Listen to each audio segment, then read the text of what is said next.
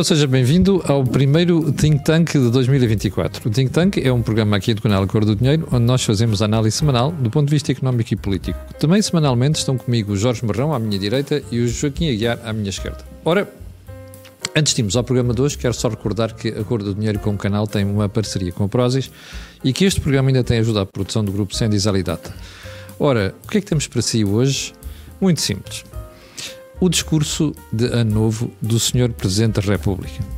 Marcelo enviou recados para todos os lados, mas houve um pormenor, ou se quiser, por maior, que ficou à vista. E esse por maior foi a fragilidade do Sr. Presidente da República. É isso que vamos analisar hoje. Foi mesmo assim? E já agora, quais são as consequências? E se é que Marcelo pode dar a volta ao texto até às eleições de 10 de março deste ano? Joaquim Aguiar, também ficou com essa ideia de que Marcelo está fragilizado? Está, ele mandou recados para todos, menos para ele próprio. uh, e o problema é mesmo esse: é que foi ele que criou este Ora tipo bem. de abismo em que caiu. E, portanto, agora não é fácil conseguir recuperá-lo. Vamos lá ver o que é que foi essa queda no abismo. Quando, em 2015,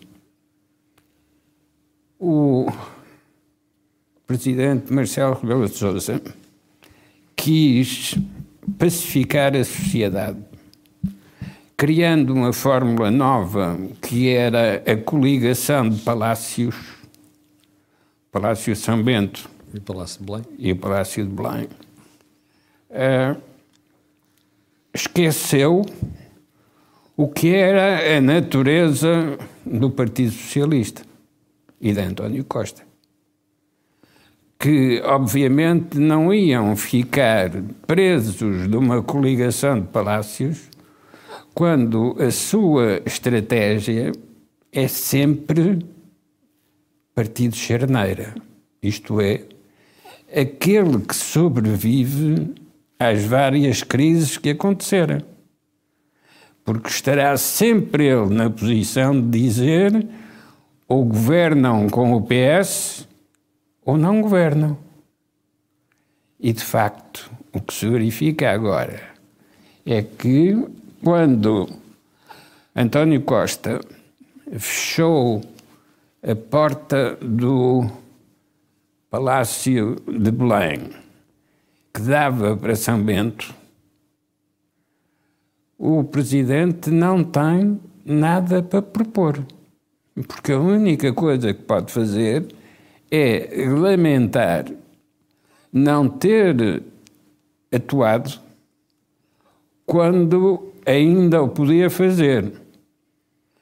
E esse momento foi o da tomada de posse do governo do Partido Socialista aliado à esquerda, uh, aos partidos que lhe deram o apoio parlamentar para que o governo pudesse seguir em frente. Acontece é que o governo não seguiu em frente, só seguiu para o lado. E seguiu para o lado porquê? Porque não cresceu a economia, não aumentou a produtividade não uh, resolveu o, problema do Serviço Nacional de Saúde no seu financiamento e no fornecimento de médicos preparados que pudessem fazer a transição para uma nova época. E, portanto, o, doutor Marcelo Rebelo de Sousa parecia estar num daqueles concursos de saltos de, uh, de sacos de batatas uh, em que se pula de um lado para o outro até tropeçar e ficar de patas para o ar como uma barata preta. Joaquim veio inspirado no novo ano, que era... Não. Está imparável. Estive a ver a, a, intervenção do Presidente e, de facto, o que me parecia era uma barata tonta de patas para o ar. Porquê é que isto aconteceu assim? Não é que Marcelo Rebelo Sousa seja ingênuo e não tenha percebido que isso ia acontecer assim. Ô, Joaquim, eu tenho feito essa pergunta. Então, mas se ele sabia, porque repara uma coisa, Marcelo anda na política desde garoto, não é? Certo. Desde, e depois de 25 de abril ainda saltou uns telhados em Évora, não é? que toda a gente sabe, a propósito de umas caramuças com o Partido Comunista Português. Mas Marcelo Bolsonaro tem experiência destas coisas. Ele devia saber que não podia andar com aqueles rapazes ao colo, que quando deixasse-lhes fazer eh, desinteressar, iam dar um pontapé no traseiro, como é que está a acontecer. Como é que ele cai nisto? Não, não só deram um, pontapé no traseiro, como deram uma mordidela naquelas fundas. E, portanto, uh, Marcelo não tem de se queixar que não seja dele próprio, porque leu mal a correlação de forças, pensou que o António Costa era autónomo em relação às forças interiores do Partido Socialista e verifica agora que o Partido Socialista continua a funcionar como sempre funcionou na história de Portugal. Participa na formação de crises políticas para depois aparecer a dizer ou resolvem a crise como nós dizemos ou não há governo possível. Essa já foi a posição do Partido Republicano durante a Primeira República. Uh, e que justificou uma animosidade da sociedade portuguesa em relação ao Partido Socialista como nunca mais se verificou com nenhum outro partido, nem mesmo com o Partido Comunista. Ora, porque essa animosidade uh, dos tempos da Primeira República. Porque, por mais que se quisesse convencer os socialistas a participarem na governação do país, mais se tornava evidente que isso nunca aconteceria porque os socialistas consideravam que não precisavam dos outros partidos para isso. E não precisavam porquê? Porque ou se governa com o Partido Socialista ou não há governo possível. Uhum. É este tipo de situação que nós estamos a repetir agora, mas, ao contrário do que aconteceu em 1926, eh, agora não há militares. E, portanto, para uma situação de impasse, não há forças armadas que possam intervir em função da inexistência de alternativa dentro do sistema democrático. Joaquim, deixe-me ir ao Jorge Marrão para ver se ele está tão inspirado quanto o Joaquim em 2024. Jorge. A mesma pergunta para ti. Mas antes de mais, quero desejar um bom ano a vocês e também a todos os ouvintes. E a toda a malta que está a ver, exatamente. Que esquecemos de, bem, eu peço desculpa, esquecemos de começar por aí. Que bem, bem merecemos. Um, eu não sei por onde, é, por onde é de começar relativamente ao discurso do, do Sr. Presidente da República, porque hum, apetecia-me fazê-lo de forma positiva. Mas é difícil mas é difícil. Eu julgo que o discurso é um discurso confrangedor e triste porque demonstra um presidente com diminuído, diminuído, fragilizado. Uh, não sei se as pessoas repararam, mas até body language, body a, language. a própria linguagem corporal dele Sim.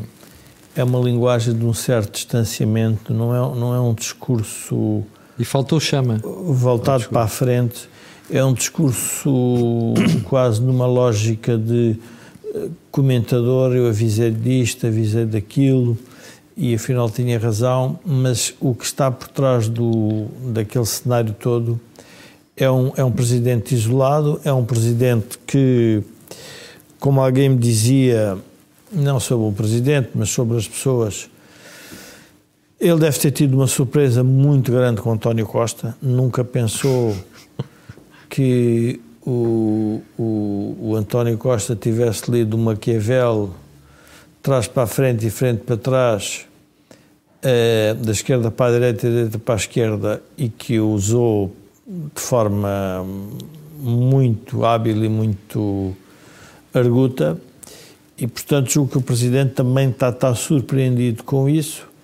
Hum, de alguma forma, é verdade que ele pode ter cavado uma parte da sua sepultura, mas ele nunca pensou que chegasse ao ponto que, que nós assistimos. Mas, oh Jorge, em uh, política é assim. Não há amigos em política. A primeira oportunidade, alguém mata alguém. Isto é assim desde a antiguidade. Uh, Mas o que, é que, o que é que faltou a Marcelo perceber nesta história? Ele não leu Sun Tzu? Uh, a Margaret Thatcher, quando escreveu um, uns textos uh, dedicou um, um, texto ao marido. O marido, ao, ao que parece, hum. era um homem que gostava muito de beber durante os jantares oficiais. E depois tinha uma dificuldade em levantar-se. E, e ela ajudava a levantar-se, mas ela tinha um grande respeito, porque no fundo foi o companheiro uh, da vida dela. E, e que o marido, conhecido jogador de rugby, que lhe ensinou um, que é preciso ter ambição para ganhar, mas é preciso ter caráter para saber ganhar. Pois. Um, e que ela tinha seguido essa máxima na política. Mas ela tinha caráter para saber ganhar e mostrou isso várias vezes. Uh, e o caráter na política, eu julgo que hoje fica revelado aos portugueses que o problema, para além, não é só um problema ideológico, é um problema de competência, mas também é um problema de caráter das personalidades que estão envolvidas na política. E nós isso uh, temos que o admitir porque estes golpes palacianos, que depois já não são palacianos, são uh, populares e populistas, uhum.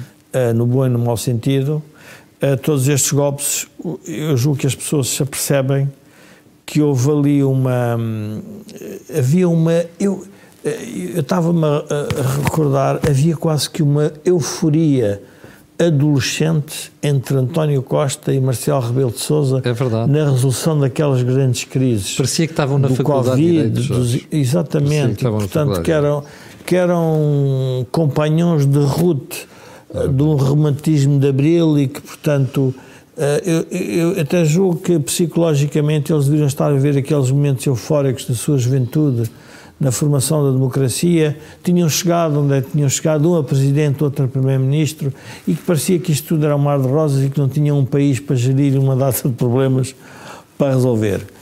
E, portanto, eu julgo que são os dois. Hum, são os dois derrotados, de alguma forma. António Costa disfarça mais, mas António Costa mas, é um verdadeiro derrotado. Mas António Costa tem uma Não, grande, o, tem uma grande uh, experiência e, sobretudo, lábia para fazer Camilo, isso. Camilo, é? o que está a passar hoje na imprensa portuguesa em relação ao escrutínio do que foi o governo de António Costa nos últimos oito anos é, é a demonstração de que o PS está derrotado na substância na forma continua a abracejar, continua a esbracejar, continuam a, a, demonstrar força, mas qualquer cidadão percebe que há qualquer coisa de errado no regime e é que nos trouxe até aqui. E, portanto, é isso que nós vamos, e nessa parte é a parte que eu acho que é positiva do Presidente, que é quando ele refere que hum, o Presidente, ele, em um momento, eu por acaso gostava de ouvir o Joaquim sobre isso, porque o Joaquim deve se lembrar melhor, da história, ao momento em que o Presidente faz uma ligação que me deixou, uh, não é preocupado, atento, mas surpreendido. Quando ele refere a crise de petróleo de 73, o problema que estava a passar e depois a Revolução, e isto foi há 50 anos, e agora estamos outra vez há 50 anos, com uma crise e, portanto, depois desbobina ali as crises todas que andam pelo mundo fora, a Palestina, os Estados Unidos, a imigração na Europa, a, a pobreza, a injustiça, é como se o presidente tivesse feito um, um, um movimento retroativo, um flashback, e diz: Eu estou, se calhar, aqui sentado num momento em que eu não sei bem o que é que será a história dos próximos 50 anos. E a tibieza com que ele fala nos próximos 50 anos é que é preocupante. É porque isso revelou, hum, revelou que ele não estava preparado para este desaire. Não é um presidente efusivo, não é um presidente alegre, não, é um, não foi um presidente uh, com esperança, uh, foi um presidente uh, retratista, ou seja, retratou o país, Analisou. retratou, mas, não, mas faltou-lhe faltou vontade reformadora. Agora, onde é que o presidente julga que tem que fazer o seu meia-culpa? O presidente, durante muito tempo, produziu na imprensa portuguesa uh, muitas dúvidas sobre o papel da oposição e sobre a qualidade da oposição. Era na altura em que parece que iríamos ter o PS a governar eternamente o, o país. Ou seja, o país existe por causa do PS.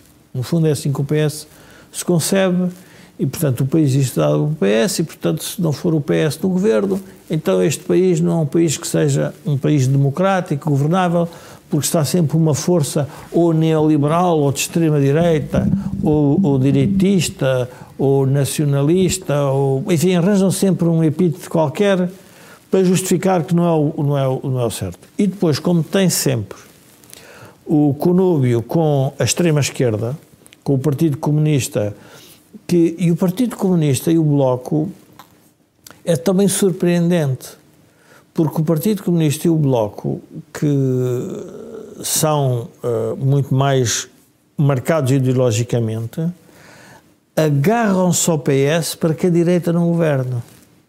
Que é uma coisa estranha, ou seja, sabendo que o PS, quando está no governo e quando tem o poder, faz o que sempre fez. Uhum. E o que é estranho é estes dois partidos agarrarem-se naquela lógica de, afinal, eu terei sempre um grande inimigo. Uh, e o inimigo não é quem governa mal o país, o inimigo é quem é de direita. Ora, nós, uh, olhando para o que, foi a, o que é a política no mundo, hoje esquerda-direita continuará a existir, continuará a existir o tema da esquerda-direita, mas há temas muito mais complexos, cuja linha de demarcação entre a esquerda e a direita é um bocadinho mais difícil de fazer. E, portanto, nós precisamos, para os momentos atuais, de, um, de, de políticos que queiram ter coragem para mobilizar as pessoas para as mudanças e para os novos problemas que a sociedade tem. Vamos, por exemplo, ao problema da imigração. Nós todos percebemos que uma sociedade envelhecida não se desenvolve com a imigração. Sem também imigração. sabemos todos que a imigração sem controlo também gera problemas.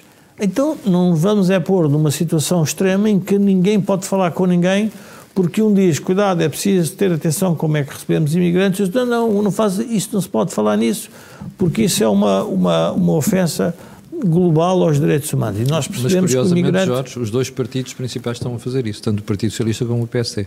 Por isso é que eu estou a dizer. A crise dos, da política é não... Ou seja, a crise da política é trazer para a, lista, para, para a luta política, para a lista política, temas do passado, como se uh, fossem temas muito relevantes. Veja-se o caso. O caso da social-democracia, eu não vou revelar nada de especial, porque não, não vou mencionar a pessoa, mas um, um, um, alto, um alto dirigente político português uma vez disse-me em privado que era preciso muito cuidado utilizar hoje em dia a palavra social-democracia. Porquê? Porque a social-democracia, como nós a conhecemos, estava tecnicamente falida. Okay. Uns países com mais de 100% de dívida têm que ter muito cuidado quando falam em social-democracia, porque o que há para distribuir é dívida. É dívida. e, portanto, não se fala em social-democracia. É melhor falar noutras coisas quaisquer, agora não, não se fala em social-democracia.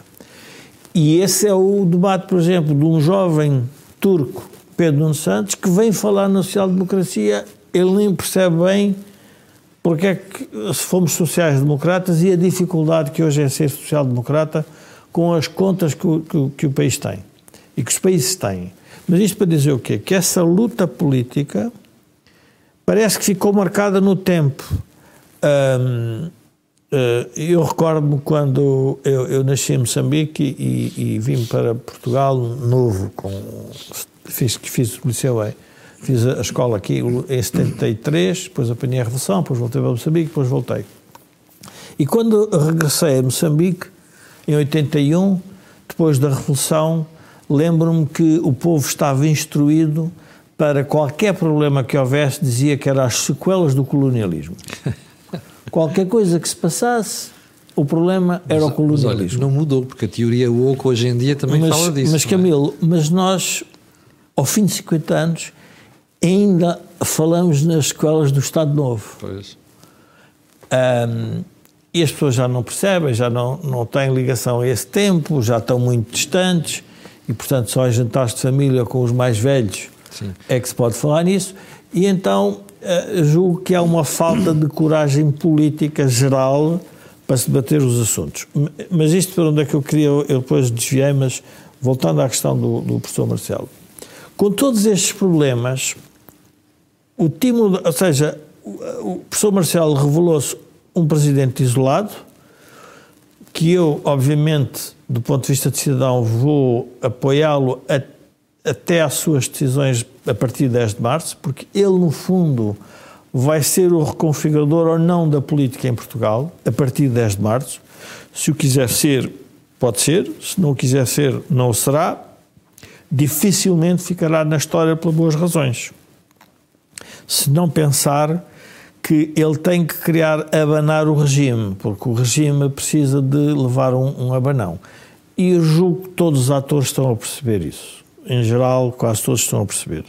Estão todos a fingir que não estão a perceber, porque eu já estou a imaginar que a 10 de março não temos governo em 25 de abril, em 25 de abril vamos ter os capitães de abril, uh, enfim, a aparecerem. Não sei se vão aparecer, se eles vão conseguir subir a um tanque porque já não têm idade para isso, mas vão querer continuar a aparecer. E, e eu julgo que aqui é um momento muito importante da vida política portuguesa e por isso é que eu achei que o, que, que o discurso foi um pouco triste e confrangedor, porque eu não vi uh, garra nem chama transformadora naquela, enfim, naquela, naquela lição do professor, uh, do professor Marcelo.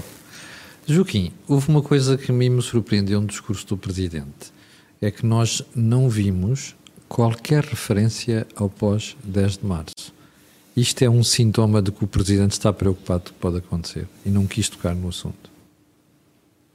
Sim, que está preocupado, não, não, não, não podia deixar de estar preocupado, uh, designadamente porque entregou o destino do país à roleta eleitoral nada se pode fazer. E não sabe o que é que vai sair de lá. Pois, nada se pode fazer enquanto não souber o que é que vai sair de lá, dessa roleta. E, portanto, ele, presidente, que não pode passar o poder a ninguém, porque é um poder que é só dele, uh, não se mostra. Uh, configurador do futuro. Mas isso significa que também não será configurador do presente. Isto é, quando souber qual é o resultado eleitoral, pode muito bem acontecer que ele não tenha nada a dizer, mas não pode ser afastado nem eliminado. Mais uma vez, é o tal problema de não há militares para disputarem a mudança. Ô Joaquim, mas deixe-me só tentar esclarecer o que é que o Joaquim está a dizer. Sobre. Uh, ele, ele pode não ter nada a dizer, mas ele vai mesmo ter alguma coisa para dizer, mesmo que haja. Imagina, mesmo que houvesse uma maioria, e essa maioria clara, ele vai ter que intervir. É? O problema de, da fragilidade do presidente é que, se não houver uma situação clara, então aí é que se torna mesmo necessária a intervenção do presidente. Só que nessa altura verifica-se que a intervenção do presidente não tem resultados, isto é, não tem consequências, E então é a figura do presidente que fica remetida ao Américo Tomás. Hum. Isto, isto é, é, era tão redondo, tão redondo, que não tinha ponta para onde se pegar. Ó Joaquim, mas com o Américo Tomás havia uma ditadura, ou seja, forçadamente ou não, haveria um vencedor, que era Oliveira Salazar.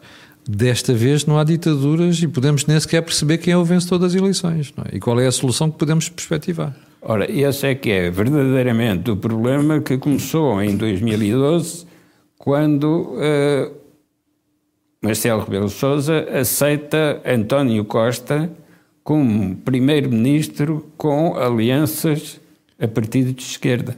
Sim, partir... 2015, 2015. 2015. A partir daí já não pode alterar o curso da história a não ser que tivesse uma concepção suficientemente forte para acompanhar o governo orientando num determinado sentido. Mas o Joaquim está a dizer isso há vários anos, é curioso a coerência do discurso. Não, é, o Joaquim está a é dizer é isso há vários anos, que o Marcelo está condenado desde esse dia em que aceitou a aliança entre o PS e a extrema-esquerda. É verdade, porque aceitou isso renegando o que eram os conselhos da Troika. Sim. E isso eh, condena um dirigente nacional quando este atira a sua população para a estrada errada.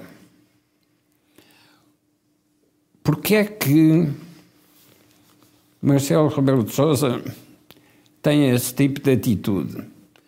tal como teve em relação às nacionalizações. Nunca Marcelo Rebelo de Sousa atribuiu às nacionalizações as dificuldades de crescimento da economia.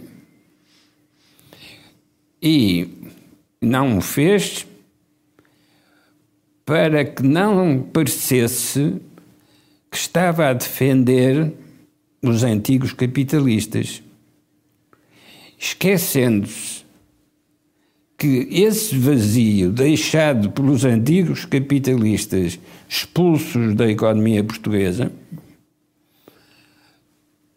deixou um vazio que mais ninguém preencheu, nem mesmo os fundos comunitários. Porque fundos comunitários são capital, massa monetária. É preciso que utilize essa semente para produzir uh, valor. valor e agricultura no terreno que está disponível. Como não o fez nós, no fundo, ficamos com uma parte da história sem protagonistas. Isto é, o vazio deixado pelo capital que foi nacionalizado não tem protagonista, porque ninguém refere para onde é que foi esse capital nacionalizado. Claro que se pode dizer, bom, mas já eram empresas falidas. É possível, mas também as empresas falidas têm de ser resolvidas. E a resolução significa que alguém apresenta a análise das contas. Ora, ninguém apresentou. E isso significa que há fatores de crise que estão em atividade, mas a que ninguém se refere. Um deles vai ser o envelhecimento demográfico, porque o envelhecimento demográfico vai pôr em causa todo o financiamento do Estado Social. Uhum. E como ninguém quer falar disso, quando lá chegarmos, é na atitude de catástrofe. É um bocado como está a acontecer no Serviço Nacional de Saúde com o entupimento e a, a referência a que se está a fazer medicina de catástrofe. Não, é medicina de catástrofe porque se provocou a, a catástrofe. A medicina é a mesma. Uh, Ou seja, o caos foi provocado. Pois, ora bom, é esse tipo de passagem da responsabilidade que caracteriza a eficácia política do Partido Socialista. Nunca são culpados. Os culpados são sempre outros. Ou os do passado, ou no presente, aqueles que não seguem as indicações do poder político. Oh, Joaquim, deixa-me só, uh, te, eu, seguindo aquilo que o Joaquim está a dizer, nunca são culpados. Eu lembro de uma passagem do discurso do Presidente da República em que ele diz assim, aliás, dá a entender, bom, para a crise não fui eu que a provoquei, isto foi provocado pela demissão do Primeiro-Ministro. Um, em condições normais, os portugueses olhariam para isto de forma diferente do que estão a olhar neste momento. Ou seja, o Presidente diz aquilo, mas a retórica do Partido Socialista parece funcionar, porque, entretanto, as sondagens parecem dar maioria ao Partido Socialista. O que onde é que eu quero chegar? Se o Presidente não estivesse tão fragilizado, ele, ao dizer uma coisa destas, ressoaria de forma diferente na cabeça dos portugueses? Sim, mas é que ele disse uma outra coisa parecida num assunto completamente diferente, mas que ele enfrentou da mesma maneira, que é o assunto do filho. Sim.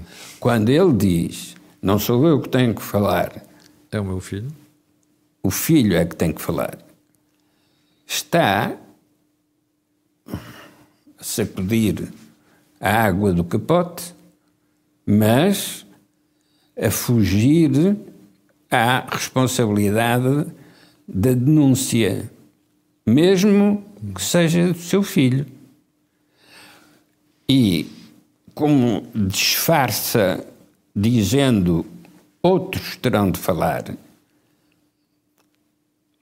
esquece que um presidente da República é presidente a tempo inteiro. Portanto, não pode dizer outros falarão. Não, ele é que tem de falar. Mas neste aspecto, não, nós não estamos a ser demasiado severos. Porquê? Fazendo aqui um parênteses. Porque imagino que o filho, Nuno Rebelo de Souza, tinha feito aquelas reuniões sem o pai saber. Ou seja, sem o Presidente da República saber. Aí o Marcelo não pode fazer nada. É? Ou seja, a responsabilidade é mesmo de um Nuno Rebelo de Sousa. Aí o Presidente não tem razão ao dizer eu não posso ser mais nada, quem tem que falar são os outros. Mas a responsabilidade de quem é Presidente da República, para além de ser pai do filho, a responsabilidade é explicar à audiência que é o país o que é que se passou. Ok. Que essa parte ele não foi responsável. Ora, não fazendo isso, abdica da sua responsabilidade como presidente, sendo certo que o poder que tem como presidente está associado a essa responsabilidade de explicar aos cidadãos, aos eleitores, o que é que aconteceu nessa, eh, nessa circunstância singular de um aproveitamento indevido da gratuitidade do Serviço Nacional de Saúde.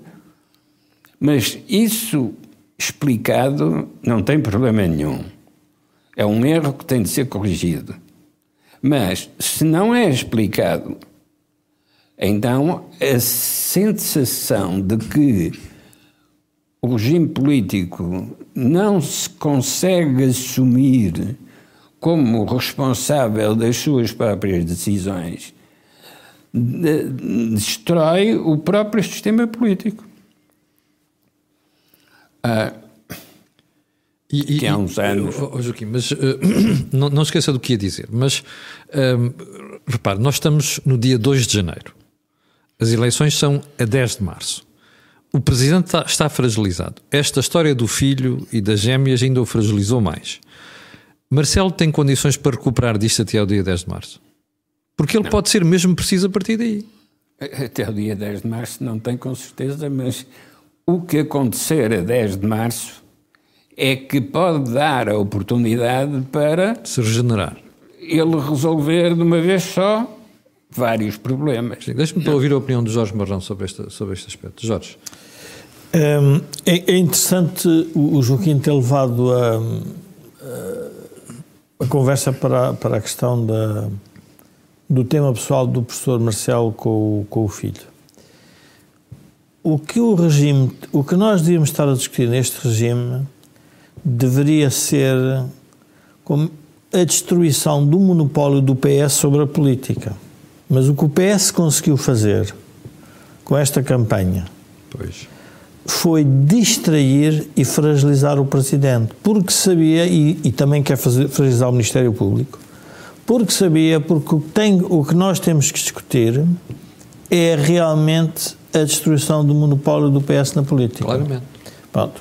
Como o Presidente, por diversas ordens de razão, eu acho que do ponto de vista político também algumas, mas também da sua natureza pessoal, uh, impediu, uh, que fez uma, fez, fez uma autocensura, uma autocensura. Portanto, o Presidente, quando faz o discurso, faz o discurso em que já não tem a aclamação e a unanimidade do povo ah, julgo que o professor Marcelo aprendeu com esta crise uma outra coisa que alguém também me referiu, que é nós às vezes só conhecemos as pessoas muito tarde.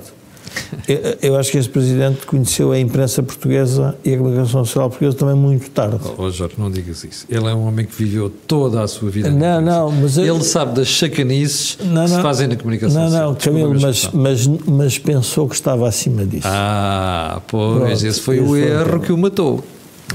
Mas este monopólio da política é como se Uh, e, e, por isso é que nós temos que denunciar esta questão, porque isto é contra a liberdade de Abril.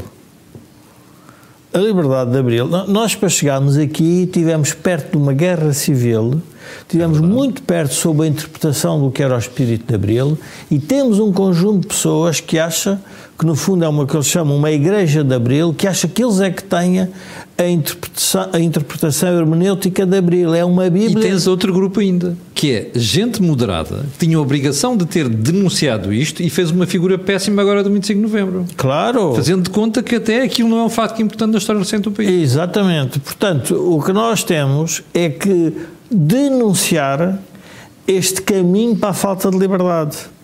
Porque este é um caminho de falta de liberdade. É um partido que se concebe que o país não pode ser governado sem ele e que tem as, as instituições capturadas ou autocensuradas ou fragilizadas ou controladas ou manipuladas ou tudo o que se quer dizer, mas que na prática não permite denunciar e escrutinar aquilo que está mal. Portanto, nós temos um problema então no regime muito sério. E é esse problema que devíamos discutir e não a figura do Presidente.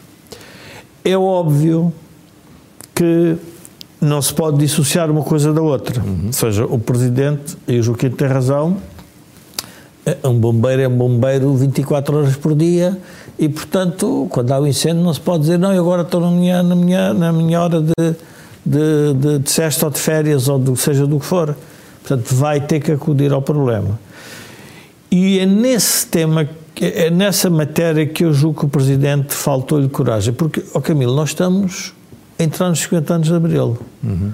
O Presidente, enfim, se estivéssemos a imaginar, aconselhar um Presidente, começa a enunciar o que é que faz sentido que o país pense nos próximos 50 anos. Ele refere isso mas sabe que não pode ir mais longe, porque Porque 10 de março... Foi muito parco nas ideias. Não, aí. mas é que 10 de março é, é, uma, é uma data mesmo histórica para Portugal no regime, porque aos 50 anos de Abril são novas lideranças nos dois partidos com, com gerações diferentes, um, é uma quebra do Partido Comunista que teve sempre brutal, quer dizer, que se começa a perceber, é o crescimento de um, de um, partido à direita radical que se imaginaria que não, que não teríamos, foi o desaparecimento do CDS, é uma certa perturbação dentro da ala liberal e, e dentro do PS há uma espécie de uma, de uma, uma paz podre eh, de cumplicidade e de companheirismo eh, mas que se percebe que há ali qualquer coisa que não está ainda assente, porque sobre as grandes questões não se conseguiu ligar ao PSD, sabendo que sem o PSD não consegue fazer nada, uh, e portanto, porque é que está a fazer isto? E é nisto que eu acho que o Presidente teria que denunciar. Mas a verdadeira denúncia, na minha opinião, tem a ver com o tema dos indecisos da abstenção em Portugal. Bom, isso é a segunda parte do programa de hoje, porque repara, eu vi uma sondagem no fim de semana que me deixou abespinhado, aliás, melhor, abismado, que dava um fosso de 6 pontos percentuais entre o Partido Socialista e o PST. Eu acho que, por muito má campanha que o PST, já, o PST esteja a fazer, duvido seriamente que haja um fosso de 6 pontos percentuais entre uma coisa e outra. O que é que nós estamos aqui a ver? É alguém fez uma atribuição errada de indecisos? Ou tendencialmente oh, para favorecer algum do. Oh, oh Camilo, na altura da, da, da Revolução, uh, quando saiu a votação do Partido Comunista, o Joaquim deve-se lembrar disso, a expressão usada foi a montanha para um rato. Uh, o que era a montanha para um rato era havia um barulho ensurdecedor sobre a força do Partido Comunista, tinha participado nas nacionalizações com reforma agrárias, o, o Álvaro Cunhal com aquela sua a, atitude arrogante e prepotente com o apoio todo do Bloco Soviético. Aliás, o Kissinger já tinha desistido de Portugal, se não fosse o Mário Soares. Uh, o Kissinger chamou-lhe o Karinsky, não era? Exatamente, uh, o, o rumeno. O português. Um, e de repente uh, teve-se um resultado. Eu julgo que, não quero ser uh, zandinga nem, nem nem fazer um oráculo nenhum, mas eu, o país, eu julgo que estas eleições seria interessante que o país, e aí eu tenho de fazer a minha declaração de interesse, que era um país que volta à direita, não tenho nenhuma, nenhuma, nenhum conflito de interesse sobre ah, isso. É a minha as pessoas não precisam estar preocupadas que neste canal o pessoal já sabe que o pessoal está não, mais mas à direita. Quero, quero, quero isso. Uh, julgo que o país deveria demonstrar e essa vai ser outra dificuldade, e dar uma legitimidade acrescida ao Presidente da República para ser inequívoco na sua solução. Ou seja, o que é que eu quero dizer? Se o número de votos uh, for significativo à direita, não é número de deputados, número de, número de votos, o Presidente ficaria com uma legitimidade para pôr outras questões para quem lhe quisesse apresentar formações de governo. Uhum. Isto é para aquela esquerda que quer fazer contabilidades no, dos deputados, mas depois o número de votos não quer, mas quando fala nos Estados Unidos fala sempre com o Trump. Não teve mais votos que a Clinton, mas mesmo assim o Trump foi eleito porque o colégio eleitoral uh, e a democracia indireta tem destas, destas, enfim, a maior democracia do mundo e que nos protege de quase tudo, é uma democracia, segundo a leitura dos iluminados do, esquerda. da esquerda em Portugal, é uma, é uma, uma, uma democracia cheia de flaws, cheia de, de falhas. Ah, mas isto, eu, eu, julgo que o país deveria sair do sofá e ir votar. Uhum. Este é, olha, já agora deixa-me dizer que isto aqui é uma, é uma, é uma batalha que a Cor do Dinheiro assume para este ano, o canal. E ainda bem que o Jorge está a dizer aqui. Nós vamos fazer tudo do nosso lado para tentar mobilizar quem nos ouve. Não ficar em casa e ir votar. Porque quem não vai votar depois é governado por aqueles que votam.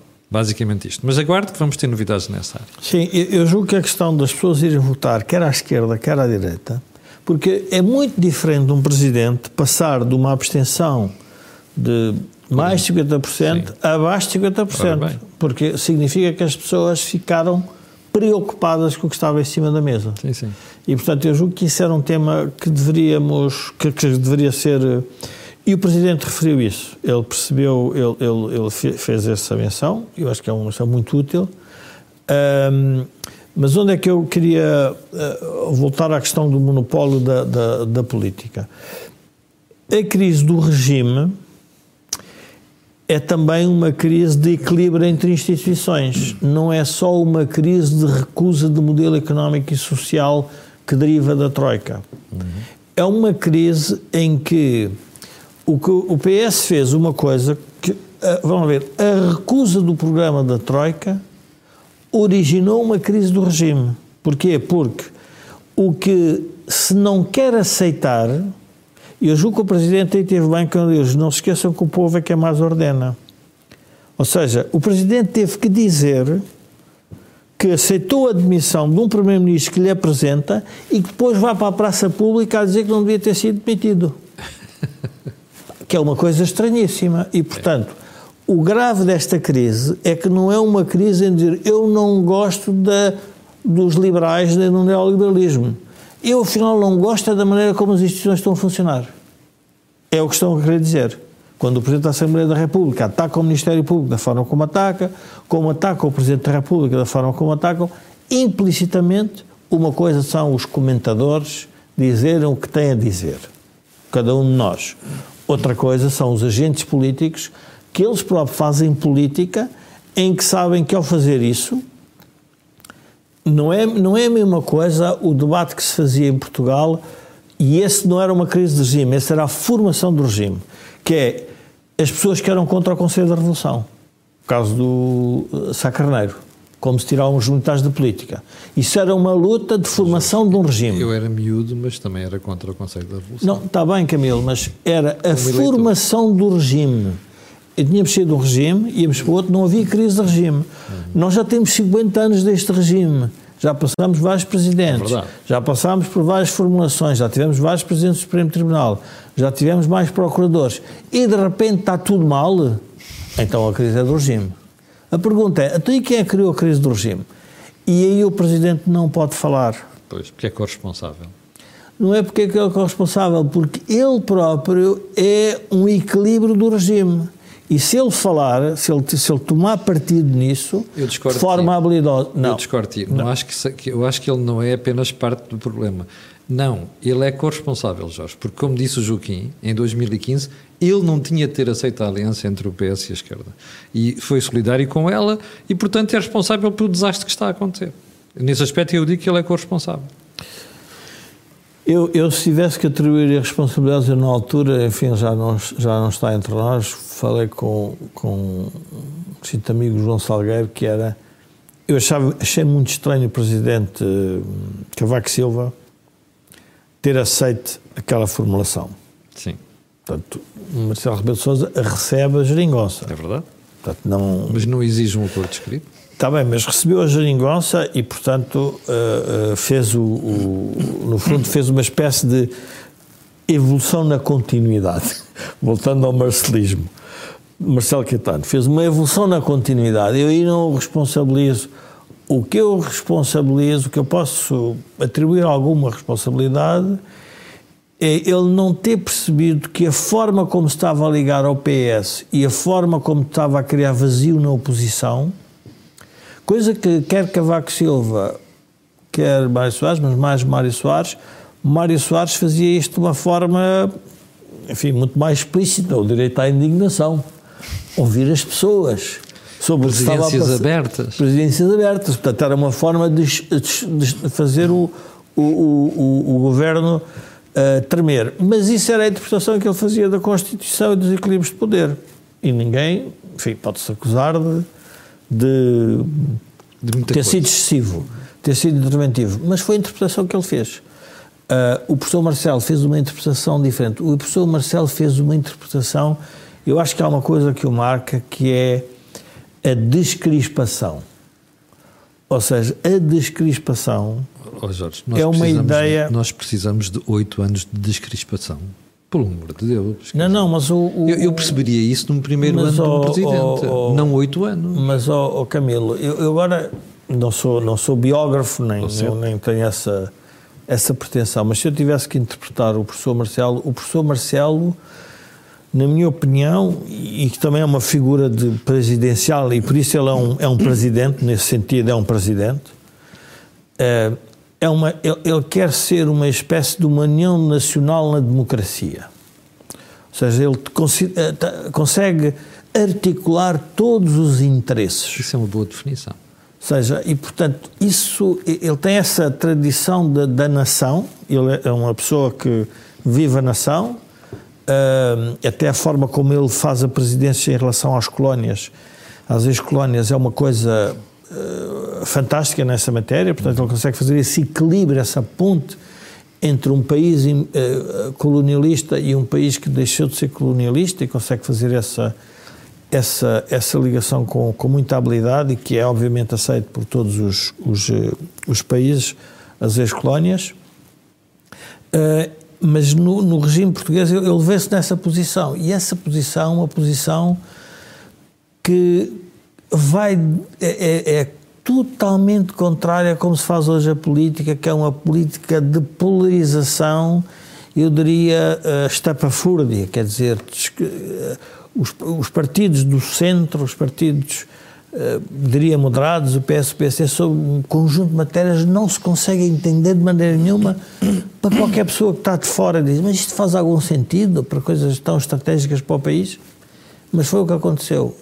E isso tem tudo a ver também, uma parte que isto agora resulta, é da Troika, porque a Troika obrigava-nos a fazer essa reflexão, nós não a quisemos fazer, o PS não quis fazer, o PSD também, de alguma forma, fê-la, mas fez-se da forma errada, e agora estamos numa crise de regime.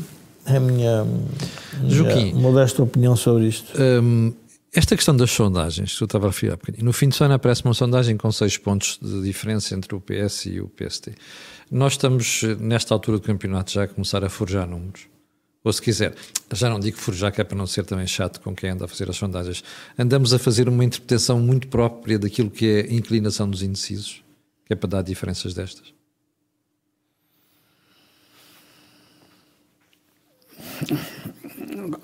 Camilo, as, as sondagens nunca são falsas podem ser mal interpretadas. Mas ninguém falseia. Era isso que eu me referia. Ninguém falseia os números. Sim, eu quero corrigir, não quero ser também desagradável por quem faz as sondagens, mas estava a referir a isto, exatamente o que o Joaquim está aqui a dizer. Ah, e, portanto, o que nós temos que fazer é, partindo do princípio que os autores das sondagens cumprem os protocolos, ah, e penso que cumprem, até para defesa deles eh, e para não se enganarem a eles próprios. Eh, então, a partir daí, o problema é a interpretação. Hum.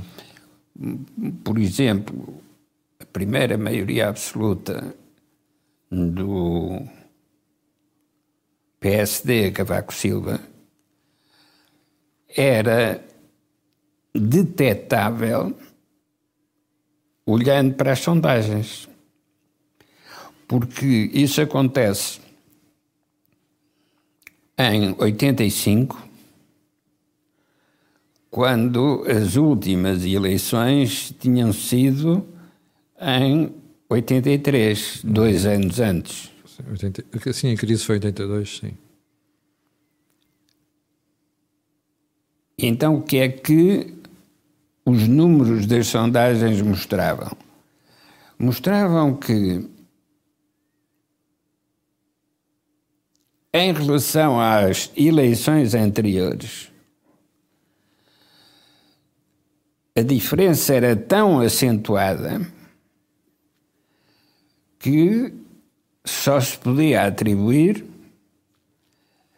a um fator novo. E esse fator novo era o PRD que tinha aparecido e estava a desaparecer. Uhum.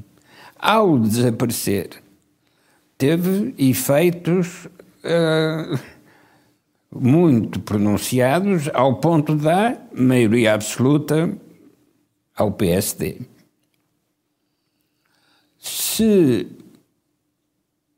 um mecanismo idêntico estiver em funcionamento com os abstencionistas, então a entrada de abstencionistas nas votações, não na abstenção, mas na votação propriamente dita, então vai ter efeitos uh, muito acentuados do mesmo tipo. E, portanto, a luta junto dos abstencionistas para os atrair à votação é sempre uma necessidade democrática, mas também uma necessidade de mudança democrática dos resultados eleitorais. Quem são os abstencionistas? habitualmente são os desiludidos com as escolhas anteriores, designadamente a última escolha. E, portanto, fazendo as comparações em períodos curtos de eleições sucessivas, é relativamente fácil identificar o que é a tendência não exatamente a percentagem de votos, mas a tendência, no sentido de aumentar ou diminuir. E, neste caso, para as eleições do dia 10, eh, o que nós podemos ver é que nem o PSD recupera significativamente, nem o PS perde significativamente. O que tem como consequência termos de prever que tudo fica politicamente na mesma, ainda que estatisticamente os números sejam diferentes. Mas o espaço de soluções políticas pode ser exatamente idêntico ao das últimas eleições.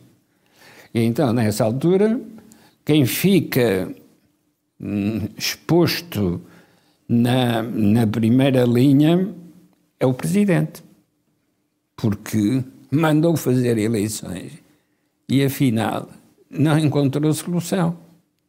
E, portanto, volta à forma anterior, pré-eleições. Uhum. Jorge, antes de, nós estamos a praticamente três minutos do fim do programa, mas eu não resisto a fazer esta pergunta. Uh, eu compreenderia que António Costa estivesse a ser demasiado agressivo e Pedro Nuno Santos com o seu opositor direto, que é Luís Montenegro. Tenho mais dificuldade em perceber que o PS queira dar cabo da credibilidade da imagem do Presidente da República. Porquê? E de, porquê? Porque com ele, com o Presidente, vai a imagem da Presidência da República. Ou seja, nós estamos aqui perante uma situação em que começa a faltar respeito institucional. Isto prejudica a imagem da democracia da República? Não, é evidente. Eh, eu julgo que o, o, que, o, que, o que ressalta desta crise que começa em 2011 é a crise da bancarrota. Aconteceu exatamente o mesmo com, com, com a chegada do Estado Novo, que é a mudança do regime. A mudança do regime em democracia é uma coisa mais complexa mas é uma espécie de um bater de porta uh, violento, porque é um bater de porta expresso nas urnas, em que os atores têm todos que se. Uh, vamos ver, que têm todos que aceitar o que está a acontecer. O melhor exemplo que está a acontecer em Portugal sobre esta mudança de regime, e que nós temos que admitir que é mesmo, tem a ver com a direita em Portugal ainda há pessoas que eh, ainda estão a fazer um discurso e, e tentaram de alguma forma que o, o, o partido o Chega fosse uh, tornasse não constitucional. Portanto, é uma espécie de uma concepção de regime em que vozes dissonantes sobre uma matéria que as pessoas estão a ficar preocupadas e que os partidos do centro não estão a querer resolver, que não tem que ter expressão um, que não tem expressão nos votos. E, portanto, tudo isto é uma crise de regime porque as pessoas que conceberam o regime, viveram-no e criaram-no, não aceitam que esteja a acontecer à frente deles. E isto é óbvio que é uma, que é uma, é uma, é uma, uma violência para os atores do passado, porque olham e dizem, mas como é que isto está a acontecer? E nós estamos a assistir na Europa, quer dizer, o, o melhor exemplo de uma, de uma mudança de regime cujas consequências nós não conseguimos medir, mas para as pessoas perceberem, o, o, fazer um paralelismo, é olhar para o Brexit. Quer dizer, nós pensaríamos que antes, antes do Brexit, quem é que dizia que a Inglaterra sairia, a Inglaterra saiu do, do, da Europa? E saiu. Portanto, nós temos que parar e pensar que isso pode acontecer e foi de forma pacífica. Não houve, não houve nem terrorismo, nem atos bombistas, nada. As pessoas foram votar, disseram não queremos estar mais na Europa. Uma parte da Europa não aceita isso, uma parte dos ingleses também não aceitam, mas a verdade é que tiveram que sujeitar ao, ao, ao escrutínio popular. E, portanto, é, é, julgo que é por aí que o regime vai mudar. O regime vai mudar através do voto. E por isso é que apelar a que todas as pessoas de esquerda e direita votem é, no fundo, dizer: pá, por favor, digam lá para onde é que vocês querem levar o regime. Porque o regime, como está, com os, mesmos, com os partidos como eles estão, com as mesmas votações, em que o presidente anda ali a fazer um jogo uh, de equilíbrio uh, muito fino e muito complexo em que, não, não sendo demonstrativo da mudança, eu julgo aqui a demonstração da mudança tem que ser a abstenção. E aí eu acho que os partidos todos deviam unir nisso para tentar eh, que, que isso acontecesse, no fundo, que, que a abstenção eh, caísse de forma significativa. Bom, chegamos ao final do programa desta semana. É o primeiro programa de 2024. Analisamos uh, o discurso do Presidente da República e também as sondagens. Nós voltaremos na próxima terça-feira. Antes de irmos embora, quero só recordar que o canal Acordo do Dinheiro tem uma parceria com a Prozis e que este programa ainda tem ajuda à produção do grupo Sendis Alidata. Uh, quanto a nós, vemos amanhã de manhã, às 8 e para o final fica aquele pedido sempre. Colocar um gosto, fazer partida nas redes sociais e subscrever o canal, já sabe porquê. Aquilo que houve aqui, não houve mesmo, é mais lado nenhum. Muito obrigado, com licença e até amanhã às 8.